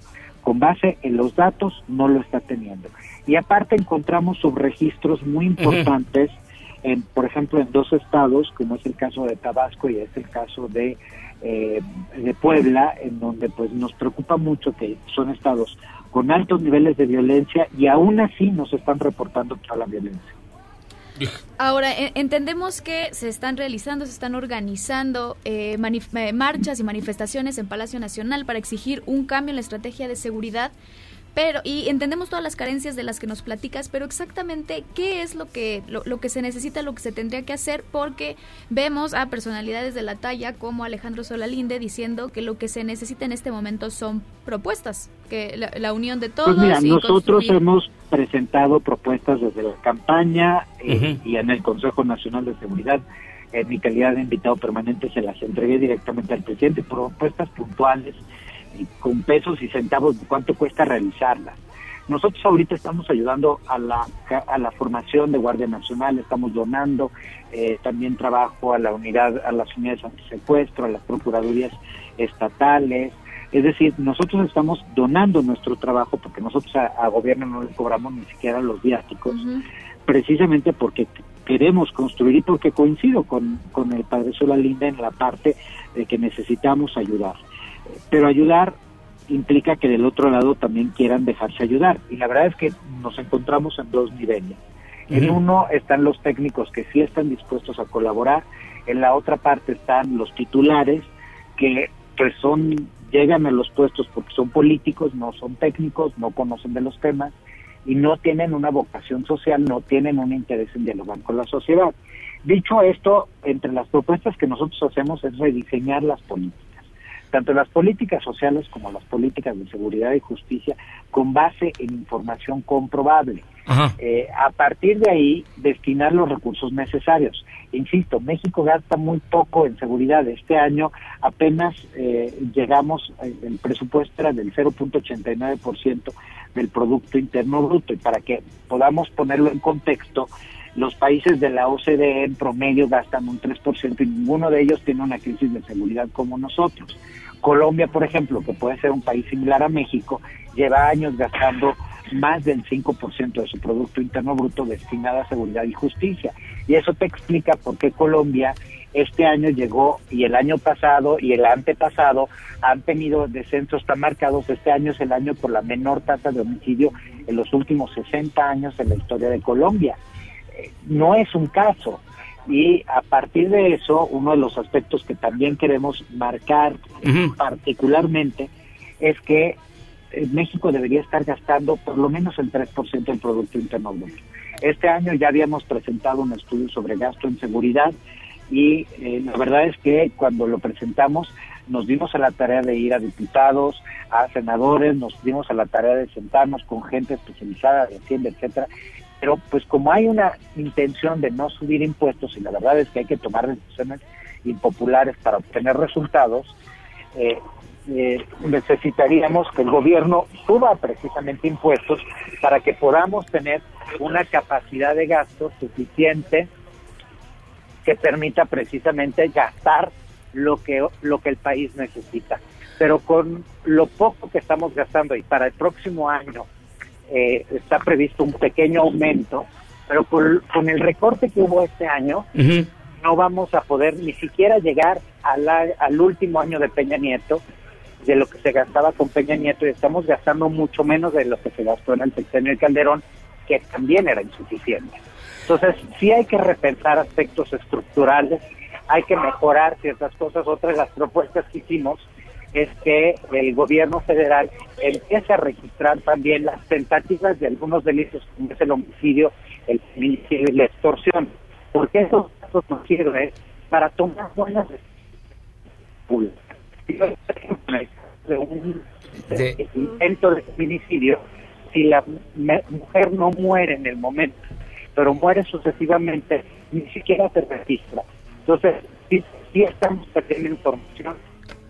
Pues eh, Francisco, Francisco Rivas, se nos está cortando la comunicación y además sabemos que este, estás a punto de entrar a otra reunión. Te agradecemos muchísimo de verdad por habernos tomado la llamada. Francisco Rivas, director general del Observatorio Ciudadano. Las cifras no son nada halagadoras, no hay inversión y menos en el paquete que hoy están aprobando los diputados. La crisis de violencia continúa y vamos a platicar después del tema porque vienen ya las marchas en contra de la inseguridad.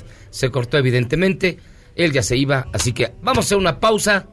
El tema va a crecer, se los aseguro, y no solamente se va a arreglar recibiendo a, la familia Levarón y Langford en Palacio Nacional, se tiene que arreglar con medidas más claras porque la violencia continúa y 2019 ya es el año más violento, digan lo que digan, desde que se tiene registro. Pausa, vamos y venimos.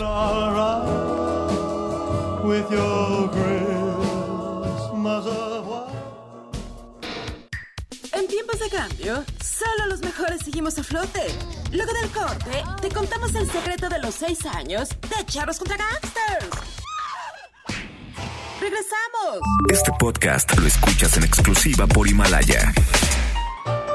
Si Javier Lozano regresó al PRI, Es volver al pasado y para muestra un botón. ¿qué les hizo pensar que nosotros no volveríamos al corte?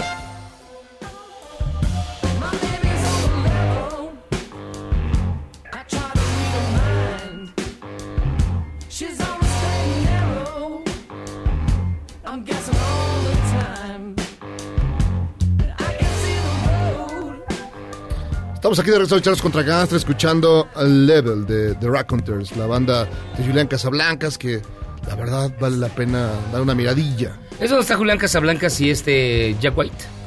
¿Dónde están? eh? The Raconteurs. Ah, no sé si estén los dos. Porque estaba en una entrevista en una revista que se llama La Piedra Rodante, pero en inglés. Este, los vi hoy, pero vi The Raconteurs y estaba Jack White. No, sé, si estén sean los lo dos. La verdad, la verdad, la verdad, no sé. Ah, habría que averiguar. No creo, sería un- ya una super banda. Sería ya como pasar a otro nivel. Es que Julián Casablancas subió a tocar con The Raconteurs, Ah, pero no, The fue, fue a cotorrear, son- fue a cotorrear acá en el... En, En el Vive Ladino. En el Vive Ladino. No, en el Capital Corona. El Capital o, Corona. pues, ¿Cómo se llama? El modelo, no sé qué, lo que sea. Es marca de chela, güey. Entonces el es- modelo. Oigan, pues suena bien, ¿eh? Sí, no, está Es bueno. muy buena banda, ¿no? Esa banda es bastante buena. Bueno, pues el máster es el máster. Oigan, y pues este, ¿qué onda contigo, Gabriela? Mira, Gabriela Sass, pues, hoy- la gente se desarma por ti. Se. Dice, ¿por qué Tamara cada vez se ríe menos en el programa? Dice, pregunta José. Está muy seria. No sé. Pero ahí le lanzó una risa. Me voy a reír más. ¿Por qué? Digo, dicen, buenas noches, dice, qué linda Gaby, dice José Luis. Gracias. Saludos para todos. Adrián, un saludo a todos, en especial a Gaby. Saludos, Adrián. Susana, hola Charros, saludos de Zapopan, Jalisco, en especial a Gaby. Zapopan. Stephanie, saludos son los mejores, en especial Gaby. ¿Qué onda? ¿Qué? ¿Maiceaste a tus seguidores hoy? Sí, exacto. Pues, les estoy regalando algo ahí. para- Y, y los tuyos, Tamara, háganse presentes los de Tamara. Oigan, Sí. ya hace mucho que no le escriben. Desapare- Solo Claudio. Claudio es el. Ya ni siquiera McKay desapareció. Le No, rompiste no, no, ¿qué pasa? Hablé, con el Mackey de ti y le rompiste el corazón. Ya mejor decidió ya irse por otro lado. Mira, yo creo que es, yo creo que es porque hoy vamos a hablar de perritos y gatitos, Venga. como los jueves, que, que ya, ya hace, ya hace unas semanas tenemos jueves de adopciones. Yo les quiero contar hoy que México es el país con más perros callejeros en América Latina. Y según las a cifras, y a Memo. exacto, pues ya están adoptados, Ya están que es lo que necesitamos. Y castrados. A- afortunadamente. Eh, y esta cifra aumenta el 20% cada año. Es, es realmente agobiante, los, los albergues no dan abasto. Y eh, les quiero platicar esto hoy porque cerca de 500 mil perros y gatos son abandonados al año. Y estas cifras aumentan en estas épocas donde los papás están buscando regalos para ¿Solo, Navidad. ¿Solo en México esa cifra o en, Esa- en el mundo? no, esta cifra es en México. Ok. 500 mil Sí, al año. Al año. Y ¿Medio en millón? esta, en esta, mm, en estas épocas los papás están buscando regalos y muchas veces piensan que un perrito o un gatito bebé es un buen regalo de Navidad. Y no es así. Quiero decirles que no es así. Tener un animal eh, requiere muchos cuidados, requiere pensar que, que van a vivir por lo menos 13, 14 años dependiendo del animal. Y bueno, pasa que cuando es cachorrito, sí que lindo, de repente en la casa ya no se acomoda, rompe cosas, muerde cosas y a los pocos meses los abandonan. Entonces piénsenlo muy bien, un regalo con un perrito y un gatito no, no son un juguete. Entonces es importante que lo pensemos para estas fechas. Ahora, con respecto a nuestras adopciones, de los jueves de adopciones, les quiero contar que tenemos tres eh, perritos y cuatro gatitos el día de hoy. Van a ver, por favor, métanse a la página de Jairo Miyagi en Twitter. Van a ver unos gatitos bebés divinos que están ahí abrazados buscando familia. Tienen apenas tres mesecitos. Tenemos un gatito de un año. Eh, también tenemos eh, una tenemos uno precioso que es tipo siamés que se llama capuchino, gatito también tiene un año y tenemos tres perritos. Hoy hicimos la mezcla porque a veces preguntan, no, prefiero uno de talla más pequeña. Yo prefiero una de talla chica. pusimos a China, que fue encontrada hace poco, a Dana y a Luis. Así que ahí tienen opciones para que entren, vean si quieren adoptar. De verdad, eh, es, es, es maravilloso adoptar un animal. Miyagi es testigo de eso. Ah, pensé que ya lo habían adoptado. No, Miyagi todavía está en proceso de adopción. No, no hemos encontrado no me dejo el castrar, no me dejo castrar todavía. Pero, pero bueno, y si no pueden, por favor, ayúdennos a compartir. Ahí está en las redes. Yo siempre digo y pienso que entre todos podemos ayudar a conseguirles familia a estos animalitos en situación de calle. Ay, corazón Javier dice, Gaby, soy tu fan. Sí, Ah. y adoptan animales. Osvaldo, Miyagi, soy tu fan. Ah. Ulises, son muy cómicos, me hacen reír. Sus análisis son muy chuscos. Excelente programa para pasar el rato del tráfico. Gracias, Ulises. Chuscos. Hace mucho no he escuchado esa palabra. Etel, buenas noches a todo el equipo y saludos a las chicas guapas. Gracias, de veras, Jairo. Saludos. Un gran abrazo a todos los que como chica guapa les agradezco infinitamente. Agustín, feliz jueves, charritos. Alberto, digan dónde puedo ver a los perritos, qué página es. Es en el sitio de Twitter, arroba Jairo Miyagi. Ustedes entren y ahí ya van a encontrar el apartado con los, los animales para que ustedes puedan adoptarlos y todas las características pues, si ustedes desean Eso hacerlo. es importante. Está la foto, un poquito de su historia y la edad que tienen. Todos este, tienen protocolo de salud completo, es decir, están esterilizados y vacunados. Y finalmente dice Edwin, ay Dios mío, Tamara, acepta menos elotes con chile del que pica. Así dice. Te acepto los elotes, Edwin. Gracias. Vamos a hacer una pausa y vamos a regresar con la canción que ganó. Y además, hoy es el Día Mundial de la Televisión. Y Tamara, ¿qué traes? Yo les traigo un duelo de programas mexicanos por el Día Mundial de la Televisión, pero primero escucharíamos la cápsula y ya después me van a decir. Así que ¿Cuál les pausa. más? Vamos y venimos. Esto es Charros contra Gangsters.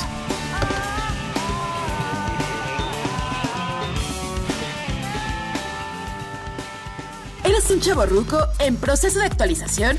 Charros contra Gangsters te trae la mejor música luego del corte para que apantalles a otros chavorrucos menos informados. Este podcast lo escuchas en exclusiva por Himalaya. Lo único mejor que un día sin embotellamientos es poder escuchar Charros contra Gangsters en el periférico. Puedo hacer lo mismo que hace López Portillo y no pago para que me peguen. Continuamos.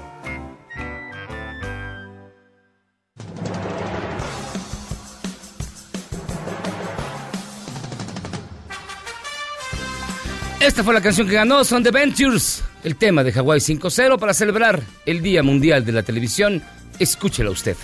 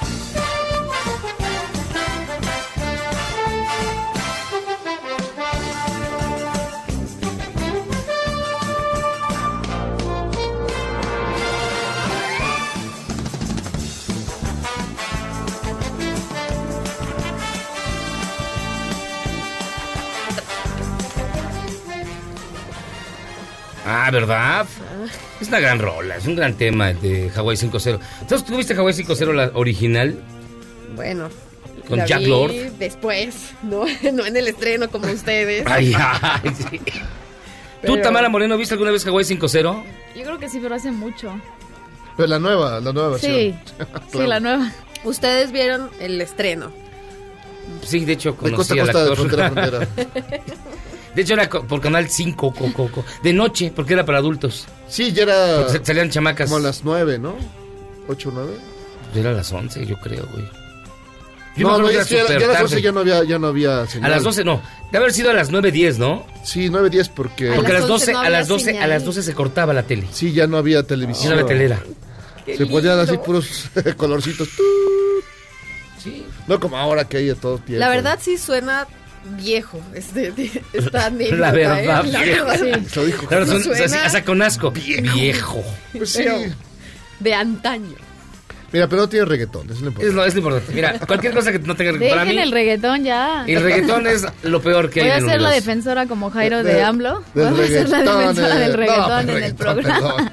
Ahí sí está, está muy difícil. No, pues A ver, Tamara Moreno, hoy que es el Día Internacional de la Televisión, ¿qué nos traes? hoy es el Día Internacional de la Televisión y les traigo eh, que realmente investigué y me di cuenta y varios estudios lo confirman que el consumo, que la forma de consumo y de adaptación de la televisión ha cambiado. Hice un sondeo en redes sociales en donde pregunté que qué preferían ver en la televisión, películas y series, noticieros, telenovelas y deportes. ¿Y cuál creen que fue el último lugar? Deportes. No, telenovelas. Ya la gente no ve está telenovelas. en cuarto lugar. En primer lugar, la gente ha votado con un 73% películas y series, luego deportes, Deportes, luego claro. noticias y luego telenovelas. Lo que antes era impensable porque todo mundo basaba su Pero que están educación bien mal todo en las telenovelas. en los mismos argumentos. Hoy en día, sí, hoy en día ya son una basura. Y aburridas, La como verdad. no. Y estás acostumbrado a ver otra cosa. Eso es lo que arrojan las redes sociales en esos momentos. Y yo puedo decirles que según la encuesta nacional de consumo de contenidos auto- audiovisuales del 2018, el 44% de los mexicanos prefieren ver noticias, el 40% películas, 31 telenovelas, 24 deporte y 22 series. A lo mejor cambia la, la opinión que tiene la gente en redes sociales a la que realmente anotan en encuestas un poquito más, más profesionales, ¿no? Pero bueno, ¿qué les parece si escuchamos la cápsula y ahorita hacemos un duelo de programas que les preparé para que me digan cuál les gusta más? Va. Sí. Pues bueno, vamos. Son los asesinos más temibles del mundo natural. Viene Di María, centro. Sandrita, mira lo que te trae. Café bien cargadito como a ti. El videojuego. La televisión se encuentra, desde hace unos años, experimentando una auténtica revolución que ha supuesto un antes y un después en la forma de consumir contenido. Soy Tamara Moreno y esto es Sembrando Dudas.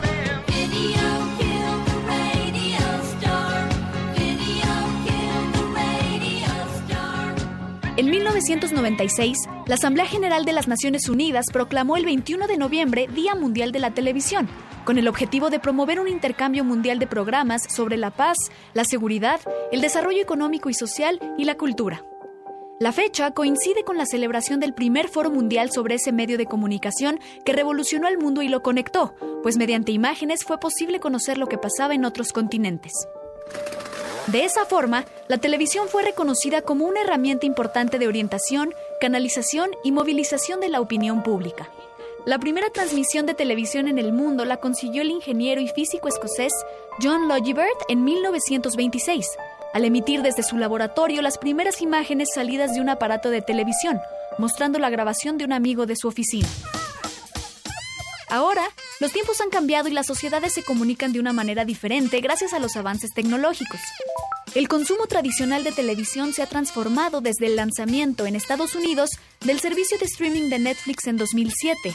Y ahora, por si fuera poco, dos nuevos gigantes se unen a la batalla global por los contenidos, Apple TV Plus y Disney Plus. Sin embargo, es innegable que la televisión sigue siendo muy importante en la vida de una gran parte de la población. En México, alrededor de 32.2 millones de hogares cuentan con al menos un televisor, lo cual representa 92.9% del total en el país, de acuerdo con la encuesta nacional sobre disponibilidad y uso de tecnologías de la información en los hogares 2018. Los programas de televisión mexicanos más populares son, en su mayoría, telenovelas, y casi todos se transmitieron alrededor de los años 70 y 90, que fue la época de oro de la televisión mexicana. Entre estos, seguramente recordarás El Chavo del Ocho, María la del Barrio, XH Derbez, Otro Rollo, Mujer Casos de la Vida Real, Siempre en Domingo, Cuna de Lobos, La Carabina de Ambrosio, Los Polivoces, Rosa Salvaje, Los Ricos También Lloran y, cómo no, En Familia con Chabelo. No pensamos que seas lento. Pero por otro lado, nunca vas a los museos, ni lees libros, ni nada. ¿Y crees que no lo deseo? Pero es la televisión, Marge. No me deja. Un programa bueno tras otro y cada vez más fresco y más brillante que el otro. Si cometieran un solo error, que nos dieran 30 minutos para nosotros, pero no lo hacen. No me dejan vivir. ¿Y tú? ¿Qué prefieres ver en la televisión? Escríbeme en Twitter, arroba Tamara Moreno S.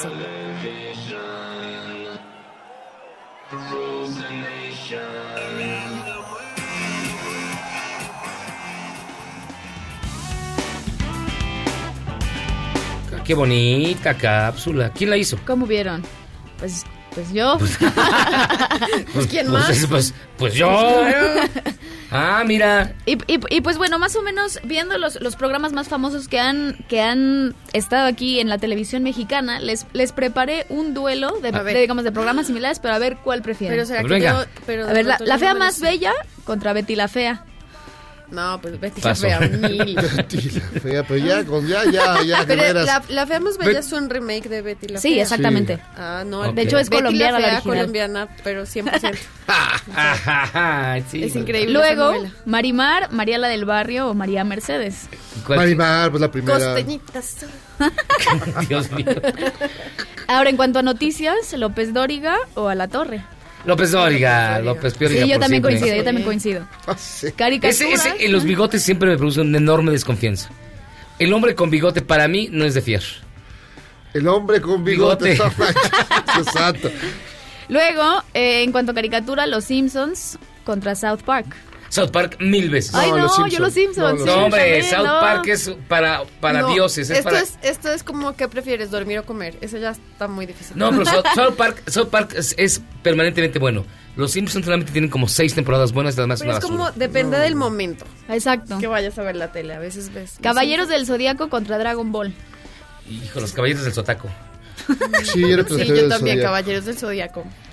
Ahora, eh, La Isla contra el reto Cuatro Elementos. En cuanto a reality sí show. Ay, no, no te lo manejo. No, no, La, no. la Isla. Bueno, No te lo manejo. esos son realities, Prefiero, ver la, prefiero ver la hora nacional. la, rosa de, la Rosa de Prefiero al Guadalupe. dentista.